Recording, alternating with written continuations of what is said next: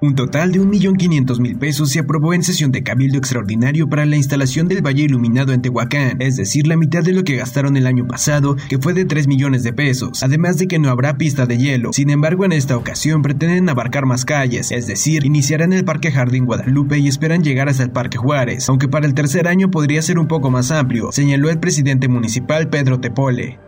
Con golpes y raspones resultó un motociclista al ser impactado por un vehículo. El accidente fue registrado durante la tarde de este viernes, sobre el crucero conformado con la calle 4 Poniente y Héroe de Nacosari. Paramédicos de Cruz Roja le brindaron los primeros auxilios al motociclista, quien al presentar lesiones leves se negó a ser trasladado a un hospital. Se estima que del 30 al 40% de la población tehuacanera padece algún tipo de enfermedad cardíaca, además de que las personas que sufren diabetes, obesidad o hipertensión y se encuentran en un rango de 40 a 65 años de edad tienen una tasa mayor al contraer este malestar, indicó Samuel Rodríguez Serrano, directivo de la Sociedad Médica de Tehuacán. Después de 13 años, finalmente el municipio de Tehuacán logró inaugurar las oficinas de Profeco, que estarán instaladas en el Palacio del Ayuntamiento, proyecto que surgió desde el inicio de la administración de Pedro Tepole, quien durante el mes de mayo en sesión ordinaria de Cabildo se expuso en análisis, discusión y aprobación con 14 votos a favor, por lo que en punto de las 14 horas de este viernes 28 de octubre finalmente se logró realizar la firma de convenio en presencia de la delegada regional de la Profeco, María de Lourdes Santiago Cruz, quien resaltó la importancia de las oficinas en Tehuacán, pero sobre todo el apoyo que se le dará a la ciudadanía. Tehuacán se viste de gala con la instalación de la oficina de Profeco, porque es un compromiso con la ciudadanía para que puedan recibir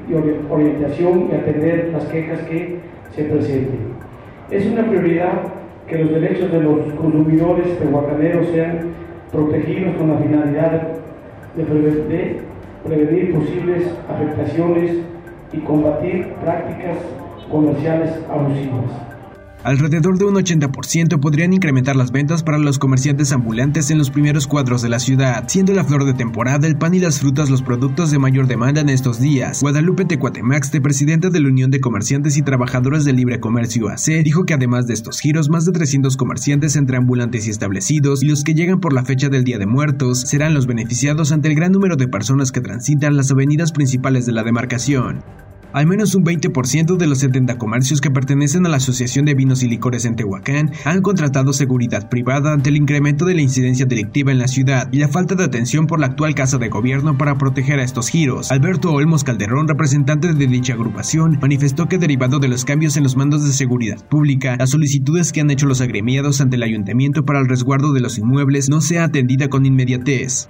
Productos sin precio y cobros mayores a los establecidos son los más comunes denominadores de las denuncias que se hacen desde Tehuacán a la Procuraduría Federal del Consumidor, que este día inauguró la oficina de enlace en el municipio tras 13 años de ausencia. María de Lourdes Santiago Cruz, delegada regional, reconoció la importancia de un puente físico entre la autoridad y el usuario, en una zona donde se concentra el tercer nodo económico del distrito. Aunque la presencia de la oficina es mediar las controversias de usuarios, la delegada indicó que los procesos que ahí se concentran son generalmente largos y se apuntan para derivar en sanciones. Sin embargo, además de receptora, la Profeco en Tehuacán buscará ser garante de las obligaciones que algunos negocios desconocen. Y ya también van a poder reunir eh, y acreditar de manera pronta sus procedimientos en el módulo de Tehuacán. Entonces, el módulo en realidad favorece a toda la población consumidora, pero incluso también a proveedores.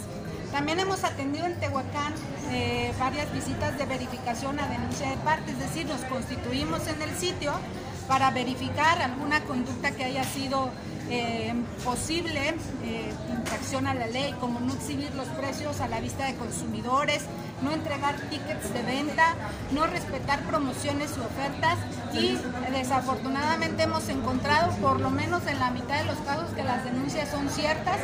Tres personas lesionadas y daños materiales dejó como saldo la salida de camino de una camioneta que terminó volcada. El accidente fue registrado a las 16.30 horas de ayer sobre la supercarretera Cuegnopalan, Oaxaca, a la altura del kilómetro 36 más 600. De manera inmediata llegaron unidades de caminos y puentes federales, con destacamento en la caseta de peaje de Tehuacán. Ahí paramédicos hicieron contacto con tres personas, quienes al resultar con golpes leves se negaron a ser trasladados a un hospital. Son tres rescates de mascotas los que ha realizado el Departamento de Protección Civil y Bomberos de Tehuacán durante el mes de octubre, puesto que los animales quedan atrapados en árboles, siendo el estrés que padecen una de las causas principales que impiden su descenso, además de que también caen en pozos secos, hoyos que no fueron tapados, cisternas o se mantienen debajo de los automóviles, declaró Jerónimo Mercado, titular del área. El conductor de una camioneta que aparentemente iba en estado de ebriedad chocó contra un automóvil que circulaba en sentido contrario, así también con dos unidades estacionadas, terminando volcada. El accidente fue registrado durante la tarde del jueves sobre la calle 20 Poniente entre Morelos Sur y Boulevard Héroe de Nacosari, de la Junta Auxiliar de San Nicolás de Titzintla. Al lugar llegó una ambulancia de Cruz Roja, donde paramédicos auxiliaron al chofer de la camioneta, pero al presentar golpes leves se negó a ser trasladado a un hospital.